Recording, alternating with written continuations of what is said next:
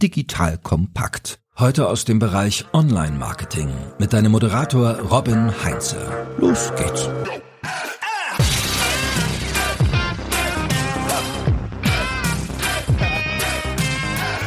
Werbung ist teuer keine Werbung ist noch teurer, hat Paolo Bulgari gesagt. Die Frage ist, gilt das auch für Krisenzeiten? Liebe Hörerinnen, liebe Hörer, ich bin Robin Heinze, Mitgründer und Geschäftsführer der Online-Marketing-Agentur Morefire und bei mir sind heute die großartigen Viviane Wilde und Clemens Skibitzki. Schön, dass ihr beiden da seid.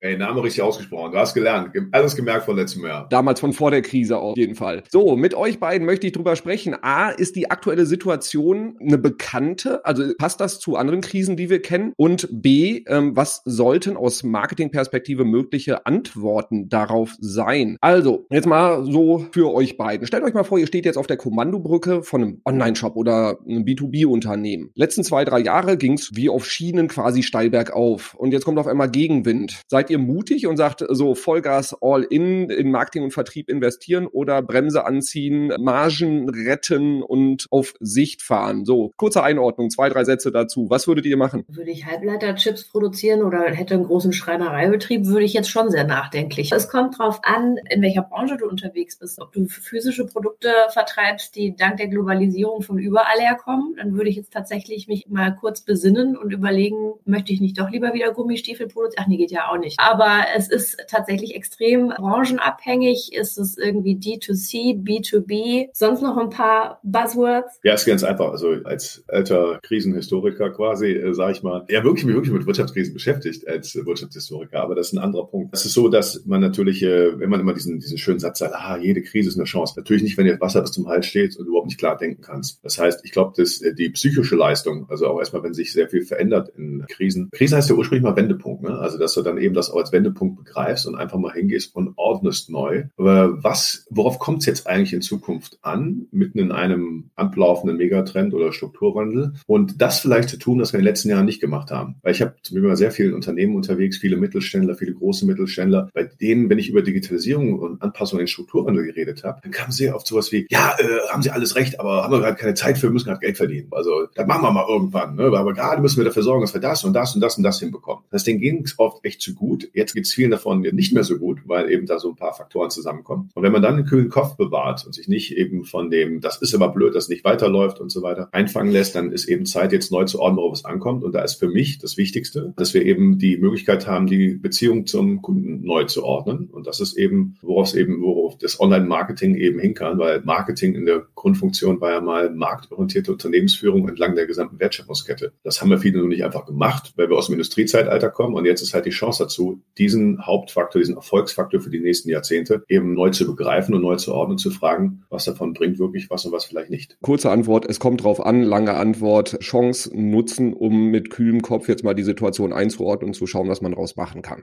Du hast ja gerade schon gesagt, Wirtschaftshistoriker. Kannst du das mal einordnen, Clemens? Also ist die Krise, die wir jetzt haben, die aktuelle Situation, ist es vergleichbar mit dem Anfang von Corona, jetzt so zweieinhalb Jahre später? Oder ist es eher wie Lehman Brothers? Ist es eher wie eine Dotcom-Blase, die geplatzt ist? Was haben wir da jetzt? Da waren jetzt viele Fragen auf einmal. Also erstmal grundsätzlich, also man sagt immer so schön, also Geschichte wiederholt sich nicht exakt, aber sie reimt sich. Also es gibt immer schon viele Ähnlichkeiten und man sollte versuchen, aus jeder Krise zu lernen, warum sie eigentlich gekommen ist oder was da so passiert ist, warum sich vielleicht genau dort entladen hat. Aber die sind alle schon ein bisschen anders gelagert. Ja, also zum Beispiel kann man sagen, ich weiß nicht, viele vielleicht die jetzt zuhören, sind vielleicht so jung, die kennen gar nicht das Platzen der Dotcom-Bubble. Ja, wobei Elon Musk hat ja jetzt auch wieder einen neuen Freund auf Twitter. Ne? Der, der Kim.com ist jetzt da. Ich erzähle immer so gerne die Geschichte, dass mir klar wurde, als ich war als noch relativ junger Assistent am Seminar für Wirtschafts- und Sozialgeschichte Anfang 2000, habe ich meine Doktorarbeit da geschrieben und dann kam mein Doktorvater rein eines Morgens und sagte so, haben Sie Ihre Internetaktien eigentlich schon verkauft? Und ich so, bist du wahnsinnig, das ist hier ganz neue Zeit und diesmal ist alles anders und da stellt die Welt an. Er so, nee, nee, gehen Sie mal in die Bibliothek hinten und lesen sich mal alles durch über Gründerboom und Gründerkrise 1871 bis 1873. Und dann war danach, das habe ich dann gemacht, demütig und bin da rausgekrochen und gesagt, Wahnsinn. Habe dann dummerweise meine Internetaktien von damals doch nicht verkauft, weil ich nicht ganz geglaubt habe. Nachher ist man immer schlauer und dann kann man in der Tat sehen, dass wenn verschiedene Faktoren zusammenkommen, das war damals 1871 Gründung des Deutschen Reiches, das heißt, ein neuer Wirtschaftsraum ist da. Es gab sehr viel Geld zur Anlage und ganz viele neue Systeme, nicht das Internet, sondern damals Industriezeitalter. Da gab es zweieinhalb Jahre den Gründerboom. Das heißt, man hat ganz viel Geld auf ganz viele neue Geschäftsideen geschmissen. Und nach so zweieinhalb Jahren haben die Leute an der ersten, damals in Ausgehen der Börse in Wien, haben sich gefragt, ob was denn jetzt davon was bringt. Und nach zweieinhalb Jahren, das nennt man Gründerboom, weil wer sich in der Architektur auskennt, der kennt das noch unter Gründerzeitwillen, weil ganz viele Leute haben Geld gemacht und haben sich tolle Häuser gebaut. Die Gründerzeitwillen gibt es meist noch, viele Unternehmen aber davon nicht. Dann gab es den Bereinigungsprozess. Da sind auch Unternehmen wie Continental, Deutsche Bank oder so, die sind dann da geblieben. Und dann gab es sechs Jahre die Gründerkrise. Sechs Jahre gab es dann keinen Börsengang, wie in diesen Jahren 1871 bis 73, wo ganz viele Unternehmen an die Börse gegangen sind. Wenn man sich den Zyklus anschaut, der hat sich Ende der 90er bis 2000 exakt wiederholt. Zweieinhalb Jahre, Dotcom-Boom und dann sechs Jahre hat es in Deutschland gedauert, bis mit äh, heute Xing, damals OpenBC, die erste Internetfirma wieder an die Börse gegangen ist. Also ähnlicher Zyklus, das war ähnlich, das war nicht ein Bereinigungsprozess. Die Krisen, die wir nachgesehen haben, also hat man ja viel öfter mal verglichen mit, ja, jetzt ist ja wieder so. Nee, nee, das war eine Phase, da hatten die neuen Startups noch kein Geld verdient. Mit dem Börsengang Facebook 2012 und was dann ein bisschen davor kam, Google und so weiter. Das waren ja schon etablierte Geschäftsmodelle, also war nicht zu vergleichen. Du musst manchmal gucken, in welchen Krisen ähnliche Abläufe waren, ähnliche Situationen. Jetzt kann man sagen, dass die Corona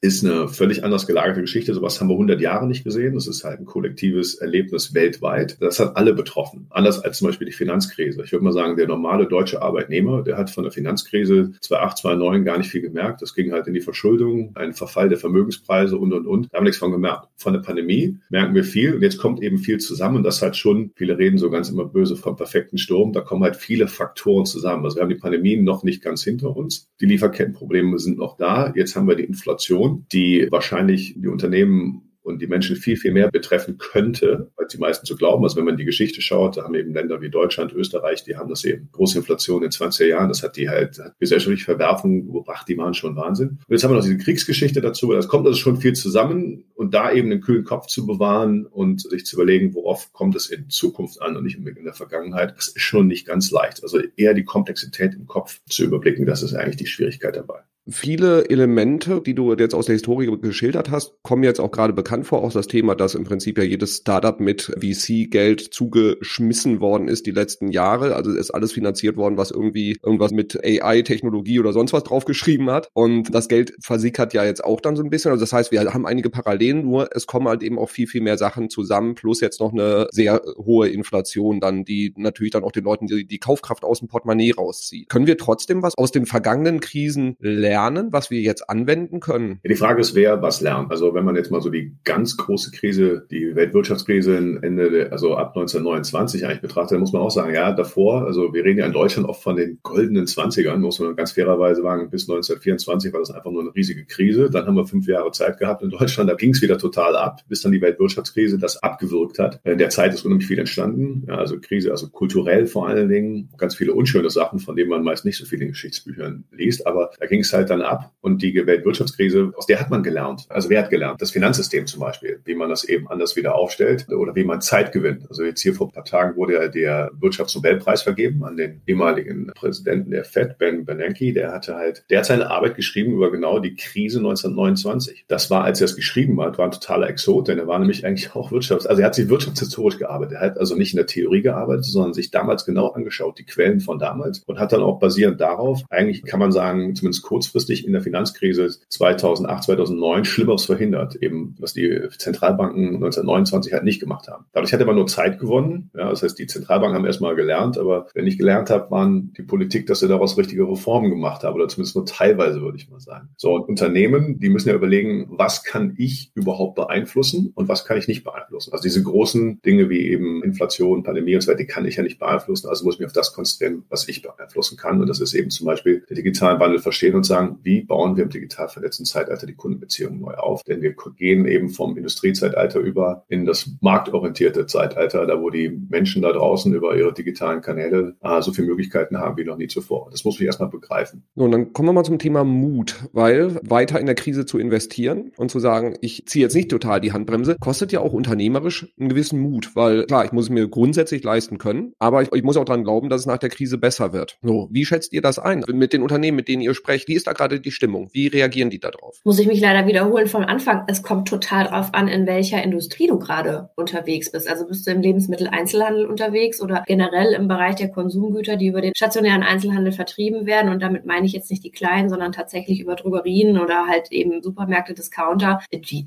haben diese Gefühle in dem Sinne nicht. Also die Schwankungen sind da nicht so hoch wie jetzt bei Spezialanbietern oder Nischenherstellern oder Luxusartikelherstellern. Das ist eine riesengroße Verwerfungen zwischen den verschiedenen Marken und Branchen und Industrien. Und dann kommt es auch, finde ich, immer extrem stark darauf an, ist das ein familiengeführtes Unternehmen oder ist das ein von einem bestellten CEO geführtes Unternehmen? Die haben einfach nochmal andere Gefühle. Wie siehst du das? Ja, also genau, wenn ein Unternehmen in Dynastien denkt, dann haben die meist in der Erinnerungsvermögen der, des Familienclans oft schon äh, viele Krisen erlebt. Das meinte ich auch vorhin, du darfst nicht unterschätzen, dieses, wir haben viele Leute, die heute im digitalen Marketing unterwegs sind, die haben ja vielleicht noch mit Abständen die Finanzkrise erlebt, aber eben nicht zum Beispiel die Dotcom-Blase. Deswegen, es kommen ja immer wieder neue in den Markt, die Erlebnisse nicht haben. Aber was wir ja gerade sehen, also in meinem Umfeld zumindest, dass natürlich, ich habe auch einige Industrieunternehmen da, wenn die energieintensiv produzieren, dann denken die gerade über völlig andere Sachen nach als Kundenbeziehungen und Marketing. Die denken eher darüber nach, äh, okay, uns gibt es seit 1830, gibt es uns eigentlich nächstes Jahr noch? Oder werden wir eben, die müssen schlichtweg über Produktionsverlagerung ins Ausland reden. Das ist gerade deren Hauptpunkt, weil du kannst im Moment mit der deutschen Energiepolitik kannst du halt nicht planen. Und deswegen, wenn du nicht planen kannst, ist es immer schlecht für langfristige Investitionen. Aber wie Viviane gerade meinte, also so Sachen wie Konsumgüter, da sehen wir es ja schon, wir sehen wir die ersten äh, Insolvenzen halt im Bereich vor allen Dingen der Produkte, die total hip waren, indem wir viele Naturprodukte, Reformen, Bioprodukte und so weiter. Da, wo man sich in den letzten Jahren, wo man sagen könnte, ach, das tut mir gut, entweder für meinen Körper oder für mein Gefühl oder weiter, da sehen wir ja schon, dass da das teure Segment wegbricht. Da sind wir eigentlich in der alten, kennen wahrscheinlich die meisten noch, Maslow'sche Bedürfnispyramide. Also wenn ich nicht meine Grundbedürfnisse erfüllt habe, dann denke ich halt wenig über die Lebensphilosophie und so weiter drüber nach. Und wenn ich dann eben sage, okay, dann, dann muss ich halt sparen, weil einfach das Geld nicht da ist, dann sehen wir, dass eben die Discounter jetzt eher profitieren und eher die Leute an Luxusgütern eher, also nicht an Luxus-Luxusgütern, also richtig Luxusindustrie, denen geht es meist immer gut in Krisen, sondern so das, so mittlere Segment, das, was die breite Masse eben sich ein Gutes tut, dass da eben schon anders nachgedacht wird, eingespart wird. Aber trotzdem, ich versuche denen immer klar zu machen, das ist jetzt ein idealer Zeitpunkt, den ganzen Ineffizienzen mal zu hinterfragen. Ihr werdet das ja auch kennen. Also aus unseren Anfängen, als wir so oh, vor 10, 15 Jahren angefangen haben mit Unternehmen, da kam ja immer so, nee, nee, jetzt reden Sie mal nicht über das Große und Ganze, sagen Sie mal ganz konkret, was bringt denn das, wenn wir so eine Facebook-Seite machen oder so ein Instagram-Account? Damals, ja, heute werden wir uns über TikTok fragen. Und dann habe ich mir gefragt, ja, das ist eine gute Frage. Wenn Sie das ganz konkret auf Heller und Pfennig haben wollen, dann fragen wir doch erstmal damit anzufragen, was bringt denn das Plakat da draußen, was Sie plakatiert haben? Aber auf Heller und Pfennig genau, was bringt das denn? Und dann gucken die einen mal so, ja, aber haben wir immer schon gemacht. Und jetzt ist halt eine Krise, ist halt das Schöne. Das haben wir immer so gemacht, zu hinterfragen, weil die digitale Welt hat ja einen riesen Vorteil. Ich kann besser messen als jemals zuvor. Ja, ich kann also ganz viel Vermutungen durch viel, viel mehr Signale, die ich eben messen kann, ersetzen und dann mir, mich zu hinterfragen, werfen wir doch mal das ab vielleicht, was nichts bringt. Und das heißt nicht, dass das Alte irgendwie total blöd ist. Also wenn du sagst, ich, nee, bei uns bringt der Schweinebauchzettel in den Briefkästen total viel, weil ich es messen kann, dann mach das. Aber frag dich eben auch, ob vielleicht ein Schritt, das Ganze auch digital zu machen, ob das vielleicht nicht auch geht. Das tun ja auch gerade viele im Lebensmitteleinzelhandel. Das ist, glaube ich, die ideale Zeit für eine Krise, eben einfach mal alles auf den Prüfstand zu stellen und nicht blind irgendwo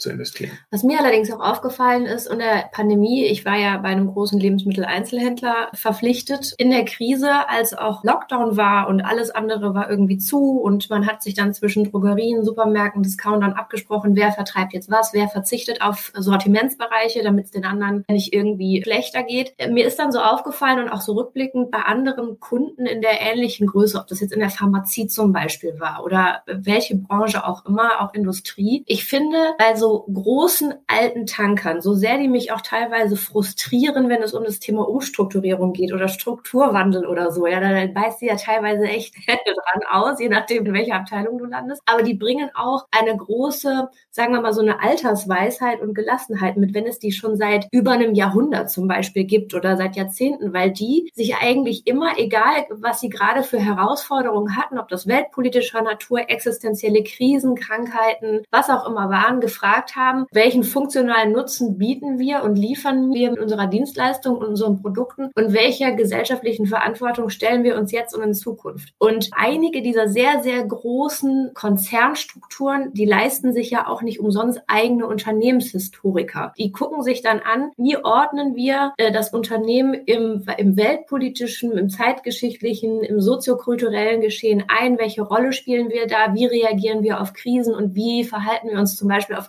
internationalem Parkett. Das ist, glaube ich, eine Rolle und ein Berufsbild, die ist vielen nicht bekannt, aber Unternehmenshistoriker gibt es tatsächlich. Manche sind Freelancer, manche sind tatsächlich fest angestellt und dann gibt es dann auch mehrere davon. Und das ist höchst spannend, auch zum Beispiel, wenn es familiengeführte Unternehmen sind oder waren, die arbeiten dann die Familienhistorie auf. In Deutschland ein riesengroßes Thema.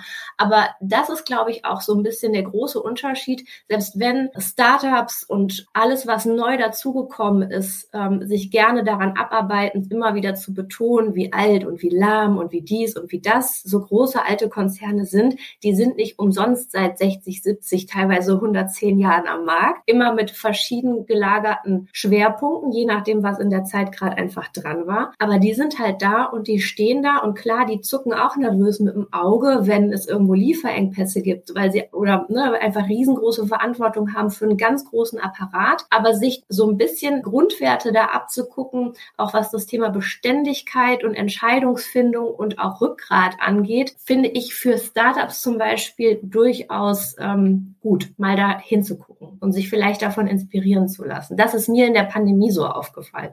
Ich habe da ein konkretes schönes Beispiel, also ohne den Namen jetzt zu nennen, aber da ist auch ein über 100 Jahre altes großes Textil-Einzelhandelsunternehmen, also Hersteller und Einzelhandel. Das waren so einer unserer ersten großen Kunden und ich kann mich noch erinnern, wir haben damals für die die gesamte eigentlich Digitalisierungsstrategie starten mit damals, wir machen die ersten Social-Media-Plattformen Launch für euch und sowas. Da war ich dann am Anfang ein bisschen frustriert, weil die nach so zwei Jahren gesagt haben, so jetzt reicht's aber auch erstmal. Die Pläne kommen in die Schublade und wenn wir es dann überall fühlen, dann holen wir die wieder raus. Da habe ich gesagt, Leute, das wird nicht funktionieren, weil du musst diese Digitalkompetenz halt im Unternehmen arbeiten. Dann habe ich gesehen, die haben dann natürlich also immer mehr online gemacht, aber deren DNA war einfach, wir können stationären Handel. Ja. Und die haben Online-Händler in der gleichen Branche als Konkurrenz gesehen. Und dann habe ich auch einmal gesehen, in der Pandemie haben die auf einmal mit den gleichen besagten Online-Händlern kooperiert, weil natürlich die stationären Geschäfte zu waren. Und das war ganz interessant zu sehen. Da habe ich gesagt, guck mal, die haben die Krise jetzt genutzt und hoffentlich so genutzt, sie konnten nicht anders. Das Beste also, was du für Change Management machen kannst, ist, wenn du keine andere Wahl hast. Ja, dann sind nämlich alle Ausreden, hey, habe ich keine Lust drauf und haben wir immer so gemacht oder haben wir noch nie so gemacht. Dann sind die auf einmal passé. Und dann haben die auf einmal gemerkt, dass sie diese Kompetenz, die Online-Kundenbeziehungen perfekt zu beherrschen, doch nicht so aufgebaut haben, wie sie es eigentlich hätten mussten, mussten kooperieren. Und ich hoffe, dass die jetzt hingegangen sind und daraus gelernt haben. Das weiß ich jetzt nicht, habe ich den Kontakt nicht mehr. Aber zu sagen, okay, müssen wir mehr Inhouse-Kompetenz aufbauen, auch wenn die Geschäfte jetzt wieder auffahren. Uns ist jetzt schmerzlich klar geworden, dass es hier nicht um weitesten Sinne Online-Marketing geht, sondern eben, wie hauen wir genug Inhouse-Kompetenz auf? Und ich glaube, das ist ja auch, was ihr wahrscheinlich jeden Tag erfahrt. Auf Unternehmensseite merken wir, Jan und ich eigentlich immer wieder, dass da zu wenig Inhouse-Kompetenz aufgebaut wurde, um eigentlich äh, perfekt mit den externen Playern wie euch zum Beispiel richtig zu harmonieren. Da müsste halt viel mehr passieren, weil das digital vernetzte Zeitalter geht ja nicht mehr weg. Und die Unternehmen haben leider immer noch viel zu viel. Ja, wir reden von Online-Marketing, von E-Commerce, von Digitalstrategie, anstatt zu begreifen, es gibt nur noch ein Marketing,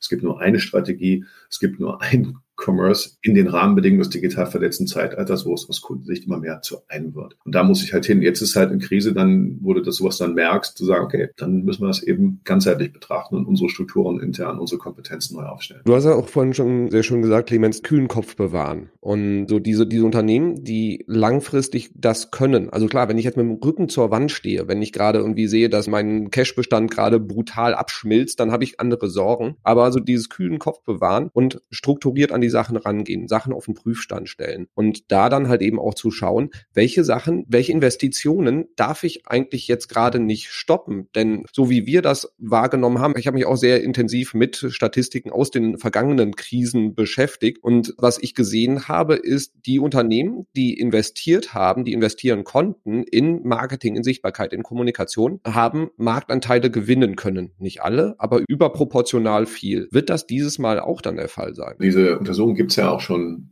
wirklich sehr lange. Ja, und viele davon waren aber so ungefähr, ah, wer in Krise weiter Werbung investiert hat, äh, Werbung haben sie damals auch genannt, der hat dann überlebt. Dafür hatte ich aber, wenn, solange ich nur in den Rahmenbedingungen des Industriezeit- und Massenkommunikationsalters war, dann habe ich halt die Zeit, wo andere weg waren, genutzt, um in die Köpfe der Menschen reinzukommen, um Be Bekanntheitsgrad zu steigern und, und, und. Wenn ich natürlich mit den gleichen alten Mitteln jetzt einfach nur Geld raushaue, dann verpufft das ja, weil ich ja begreifen muss, dass halt in der Zeit von den Smartphones, also wie auch immer meine Filter sind, die meisten dieser Regeln sind ja aufgestellt worden, eben in Zeiten, wo wir nur die, ich nenne es ja mal den Anschreimodus hatten. Und jetzt müssen wir halt begreifen, damals war Informationsdefizite, deswegen haben die Leute Fernsehen geschaut und nach den Nachrichten und während des Films gab es eben noch Werbung und sind ja dran geblieben. In den Zeiten von heute haben wir Informationsüberfluss und die Filter sind halt anders. Das sind halt die Menschen, denen ich zuhöre, die Seiten, nach denen ich suche, die Seiten, auf denen ich bin. Und alles auf meinem Smartphone sind halt andere Filter. Das heißt, ich muss jetzt begreifen, dass es jetzt die Zeit ist, in diese neuen Filter da durchzukommen, anstatt einfach nur mehr Geld reinzupressen. Das meine ich ja mit zu hinterfragen, was bringt was und was nicht. Also wirklich Performance sich anzuschauen. Und wer jetzt die Chance nutzt, wo andere vielleicht wegfallen oder weniger investieren, klar, das wird grundsätzlich bleiben, aber ich muss in das Richtige investieren. Viviane, was sagst du?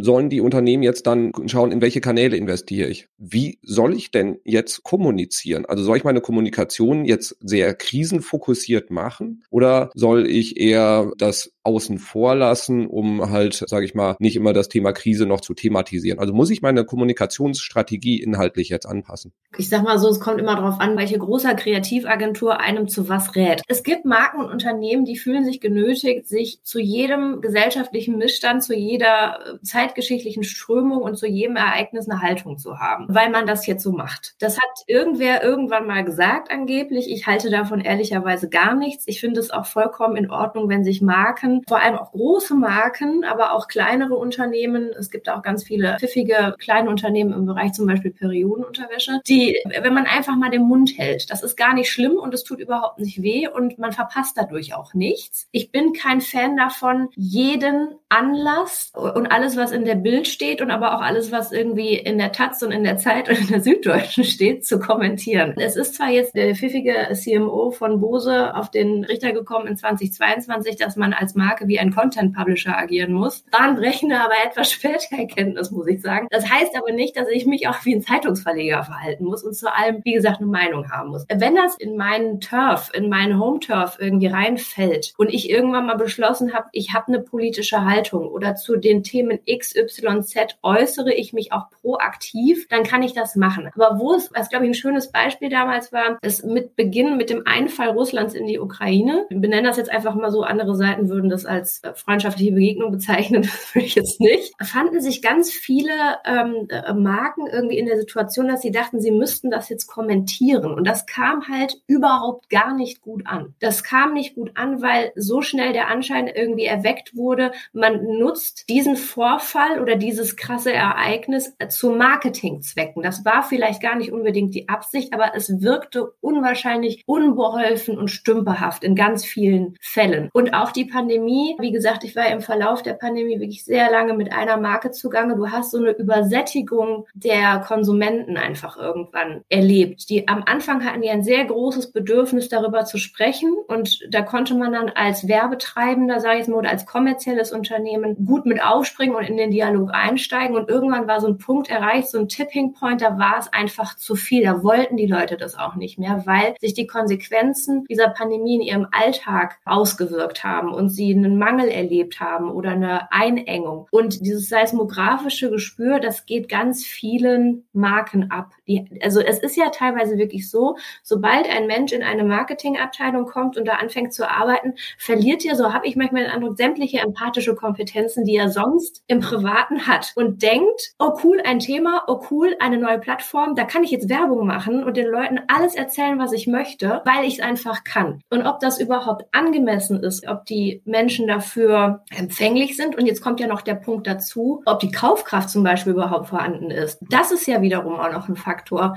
Was nützt es mir denn, wenn ich jetzt eine Wahnsinnskampagne Performance-Aktivierung fahre, äh, in einem Segment, wo schlichtweg die Kaufkraft zum Beispiel inflationsbedingt wegbricht? Da muss ich ja genauso ein zumindest mal irgendwie wirtschaftliches Verständnis haben, um zu kapieren, das ist jetzt nicht der richtige Zeitpunkt für absatzfördernde Maßnahmen. Das ist vielleicht eher der Zeitpunkt, um mich als Marke zu positionieren, für den Zeitpunkt, wenn die Leute wieder die Kohle haben. Oder für den Zeitpunkt, aber wie du ja sagst, wenn das dein Home-Turf ist, also passt es, gilt die Kompetenzvermutung oder die Zuständigkeit Vermutung auf der anderen Marktseite eigentlich für dieses Thema. Und da muss man in der Tat sagen, ja, ich meine, die Leute äußern sich wirklich zu jedem Mist und genauso wie so ein Markt dazu, wo der immer sagt, das bringt doch nichts. Also nehmen wir jetzt das Thema, nehmen wir die, die, die Krisenthemen. Ja, wenn ich jetzt im äh, ich Gesundheitssektor bin, dann natürlich erwartet man vielleicht von mir dann eben auch eine Aussage zu, äh, zur Pandemie. Dann kann ich das auch machen, wobei es auch ein schwieriges Thema ist. Aber Inflation, natürlich, wenn ich Discounter bin, dann würde ich auch was dazu sagen. Hey, jetzt bei uns ist recht. Oder dagegen wenn ich ein energieintensives Unternehmen bin, Produktion, dann hätte ich auch ein Thema. Dann würde ich den Leuten vielleicht mal erklären, was denn jetzt die Folgen davon sind. Sind wir davon betroffen, auch für interne, externe Kommunikation, wie auch immer. Weil das ist dann in einem Bereich, der, der einfach ja in unser Home Turf fällt. Aber wenn man so es gibt die paar Leute, die äußern sich irgendwie zu allem. Gucken wir mal ins Fernsehen vor allem, dann gibt es ja auch so ein paar Leute, die sind die Welterklärer und die äußern sich auch zu jedem Mist. Ich glaube, dass deren Marke so ein bisschen verfällt. Ja, also wenn ich vielleicht, um angenommen, ich bin da Philosoph, gelte als Philosoph und ich äußere mich auch zu jedem Mist, dann merke ich immer nur in meinen Spezialbereichen, wenn da Aussagen so wirtschaftsgeschichtlich kommen, sage ich so, Mensch, also sorry, das ist total falsch. Das stimmt einfach gerade nicht. Du hast dich aber hinreißen lassen, was dazu zu sagen. Und das Gleiche gilt natürlich für jede Marke, ob es eine Personenmarke ist, eine Produktmarke Marke ist oder eine Arbeitgebermarke. Und deswegen muss ich gut überlegen, ist jetzt die Zeit, meinen Markenkern zu schärfen oder muss ich mich zu jedem Mist äußern. Das heißt, wenn mein Unternehmen, meine Branche vielleicht überhaupt gar nicht die massiven Auswirkungen der, der aktuellen äh, Ereignisse ähm, betrifft, ist Schweigen mal eine ganz gute Geschichte. Ähm, wenn ich aber betroffen bin, wie ein Discounter oder wie ein energieintensives Unternehmen, die vielleicht jetzt auch entweder Lieferengpässe haben oder dramatisch Preise anheben müssen, dann macht es Sinn, darüber zu sprechen, um ähm, auch Kompetenz zu zeigen, Vertrauen aufzubauen. Habe ich das richtig interpretiert? Ja, aber cool, das ist doch, nimm doch das private Leben. Ja, die ganze digitale Kommunikation bringt da Menschen anders zusammen. Und wir vergleichen das immer so gerne mit, wenn du am Schulhof stehst, einer Garnparty oder irgendwas, dann ist das ja auch so. Also, wieso redest du dazu? Es gibt natürlich so allgemeine Themen, was weiß ich, wie wir, genauso wie wir sagen, immer diesen alten Spruch, ja, wir haben dann 80 Millionen Fußballtrainer, wenn Deutschland Fußball spielt. Das kannst du zu dem Zeitpunkt machen. Aber haben wir jetzt Virologen, da sind wir ja nicht jeder, ja. Das war halt auch das Thema. Genauso alte Satz, Entschuldigung, außer aber einfach mal die Fresse halten, macht auch Sinn und schärfe das, wofür du kompetent bist, wofür du bekannt bist, wo die Kompetenzvermutung der anderen Seite gegeben ist. Und es gibt einfach auch Bereiche in der Kommunikation, da muss man gut abwägen. Macht das jetzt auch gerade, sagen wir mal, wirtschaftlich Sinn? Ne? In den krassen Phasen der Pandemie mit Lockdown und Einschränkungen hat es für mich von außen zumindest betrachtet absolut gar keinen Sinn gemacht, dass weiter extrem krass über die Preispolitik von Supermärkten und Discounter beworben wurde. Ne? Also dass sie versucht haben, sich weiterhin über den Preis zu überbieten oder je nachdem zu unterbieten, weil sie waren ja eh quasi der Ort der begrenzten Ressourcen. Also die Leute konnten ja eh nirgendwo anders hingehen. Die hätten auch 100 Euro für eine Rolle Klopapier bezahlt. Also es hat zwar gar keinen Sinn ergeben, aber in dem Moment hatte in sagen wir mal, Preiskommunikation gar nicht unbedingt den Nutzen oder die Wirkung, die sie jetzt vielleicht in der Inflation Kommunikation haben wird. Da ist es aber ein völlig anders gelagerter Kommunikationsschwerpunkt, weil er auch mit vollkommen anderen Emotionen und Ängsten bei der Käuferschaft behaftet ist. Und wenn du halt Marketing so mit dem Gießeimer machst oder mit der Gießkanne und denkst, zwölf Monate im Jahr ist hier Preiskommunikation und absatzfördernde Maßnahmen, das ist Quatsch. Das musst du nicht andauernd machen. Gerade wenn du etabliert bist im Markt, dein Markenname quasi schon gattungsübergreifend gilt, dann ist das Nonsens. Aber das ist so eine Diskussion, die kannst du bis zum St. Nimmerleinstag. Also das heißt, als Unternehmen, auch da wieder kühler Kopf und einfach mal schauen, in welcher Situation bin ich gerade. Wenn ich nicht lieferfähig bin, brauche ich keine Absatzkommunikation machen, kann es aber nutzen, um Vertrauen aufzubauen, um meine Marke in dieser Gattung besser zu platzieren. Also das heißt, wenn ich genug Budget noch übrig habe, dann halt eben das nutzen, um mich da auch als sag ich mal, Vertrauensmarke zu, zu positionieren. Wenn ich Absatzmöglichkeiten habe, auch da dann in die Preiskommunikation gehen und das vielleicht auch zu nutzen, um Absatz zu steigern? Was sagt ihr? Oder eher zu schauen, dass man jetzt nicht unbedingt irgendwie in die Discount-Ecke reingeht, sondern eher guckt, dass man halt eben auch, sag ich mal, zu wirtschaftlich vernünftigen Preisen verkauft, um halt eben auch Margen zu retten. Kommt, glaube ich, sehr auf den Wettbewerb an. Also in was für einem Wettbewerbsumfeld du dich aufhältst. Wenn du nicht der Einzige bist oder dir halt noch zehn andere sind, dann wirst du immer über den Preis versuchen, was zu machen. Ne? Wenn du ein Alleinstellungsmerkmal hast, zum Beispiel über die Luxuskategorie ist Preispolitik, ist es nebensächlich. Also je teurer, desto besser. Denken ja auch viele. Es ist, finde ich, schwierig, sich über den Preis zu differenzieren. Ja, Preispolitik ist in der Tat ein eigenes Thema. Ne? Ja. Man kann in einigen Branchen sagen, jetzt ist gerade die Zeit, Preiserhöhungen durchzudrücken, so ungefähr, weil jetzt weiß jeder, jetzt ist Inflation da. Äh, warum ist jetzt teurer? Ja, das ist die allgemeine Inflation. Ja, ja, stimmt ja. Man kann genauso gegen argumentieren. Deswegen, ja, das ist leider total individuell. Lass uns, glaube ich, eher über diesen Kommunikationsaspekt kommen, weil Preispolitik, wie gesagt, ist sehr komplex. Ja, ob du über die Airlines redest, die haben eine völlig andere Preispolitik als irgendwie wie ein Einzelhändler. Wenn du den Grundgedanken, den du gerade gesagt hast, über welche Themen wollen wir gerade kommunizieren? Ja, Vivian und ich, wir verwenden ja eben in der Markenkommunikation eben sagen wir immer, du musst eine Brand-Persona aufbauen. Also die Unternehmen machen ja immer dieses, ach, die Personas sind die Menschen da draußen, da stellen wir uns mal vor, wie dann die Sandra, was hat die für Hobbys und so weiter. Aber die müssen ja auch sich selber erstmal wie ein Mensch im Dialog verhalten. Jeder kennt diese Leute, die eben am Schule immer über jeden, immer ihren Mist dazugeben wollten und dann kann man sich fragen, ja, sind das die? Denen auch eine Frage, hört man denen immer zu? Oder sind das eben Spezialthemen? Also jeder von uns hat doch in seinem Umfeld, der weiß genau, ja, das ist der Typ, der labert über Fußball und der hat richtig Ahnung. Oder die hat da zu dem Thema Ahnung und die und derjenige redet nur. Und da ist jetzt genau die Zeit, diese Markenpersönlichkeit eigentlich zu schärfen, würde ich sagen. Das kann ich eben genau ausnutzen. Wenn mein Thema gerade die Menschen da draußen betrifft, dann kann ich auch dieses Thema gut aufnehmen. Wenn nicht, dann würde ich eher auf die allgemeinen Kerne. Also so ein Beispiel, das mir in den letzten paar Monaten so ein bisschen aufgestoßen ist. Es gab eine Zeit, es war so eine Art Shitstorm, allerdings muss ich auch sagen, es war so ein LinkedIn-Shitstorm, irgendwie auch, also nur in so einer bestimmten Bubble. Die Übernahme oder mehrheitliche Übernahme von Ankerkraut durch Nestlé wurde kommentiert von allem und jedem und wie furchtbar das ist, diese marktkapitalistischen neoliberalen Säue, diese fiesen, ja, wurde aber nicht nur von Hinz und Kunst, sondern auch von einem direkten Wettbewerber kommentiert. Die sagt den Markennamen jetzt nicht. Und wenn man dann mal zum Beispiel auf den Instagram-Account dieses Wettbewerbers gegangen ist, dieses alteingesessenen Wettbewerbers, hat er nie bestochen durch besondere Innovation oder dem Betrachter, dem User das Gefühl zu geben, er sei absolut immer am Puls der Zeit. Also weder contentmäßig noch die Formate, aber als sie dann die Gelegenheit sahen, dem Start-up-Konkurrenten, der dann so viel Kohle gemacht hat, durch die Übernahme durch Nestle eine reinzuwirken, haben sie das gemacht. Und das haben sie zweimal gemacht. Und ich finde, wenn man sowas beobachtet und wie wir sich mit diesem Konstrukt von Menschwerdung von Marken auseinandersetzt, sitzt du davor und sagst, boah, was hast du für einen fiesen Charakter?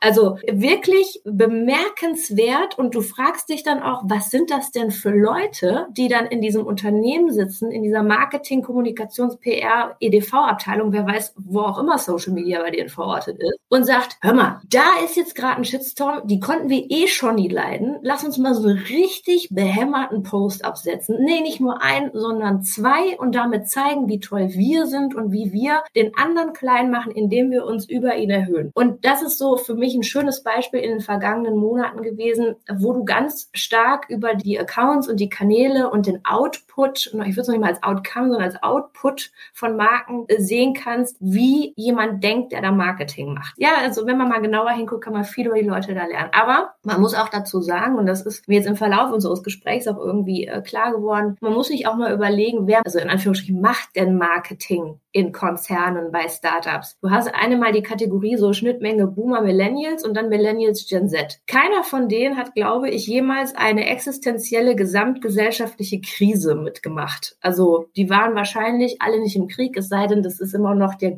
der Gründungsvater oder die Gründungsmama, die jetzt mit 115 Jahren da noch sitzt und sagt, nee, Social Media kommt mir gar nicht ins Haus. Das, den Fall haben wir ja nicht mehr. Aber diese, sagen wir mal, und damit beziehe ich mich jetzt vor allem eher auf Deutschland, du merkst eine vollkommene Übersättigung. Also es gibt keine wirklichen Themen in dem Sinne, aber man macht alles zu einem Thema und das Füllhorn des Marketings, das trieft nur so vor, was wir Echtzeitmarketing, Haltungsmarketing, Trendsurfing nennen. Aber es, es setzt sich eigentlich gar nicht weder mit dem funktionalen Nutzen der Marke, der Dienstleistung oder des Produkts auseinander, also nur noch sehr selten und ganz viel über viel Good Management des Konsumenten. Und ich finde, das ist einfach so sehr bezeichnend dafür, dass es den Leuten, die Marketing machen, zumindest auf einer gesamtgesellschaftlichen Ebene und nicht individuellen Ebene, das können wir nicht beurteilen, einfach echt gut geht. Wir sind in einer sehr bräsigen, sehr wohlgenährten Gesellschaft und die macht halt Marketing. Und das merkt man. Wir reden natürlich über Krisen. Es geht den Leuten vielleicht nicht mehr so gut. Das heißt, die Themen, die vielleicht vor zwei Jahren oder vor zwei,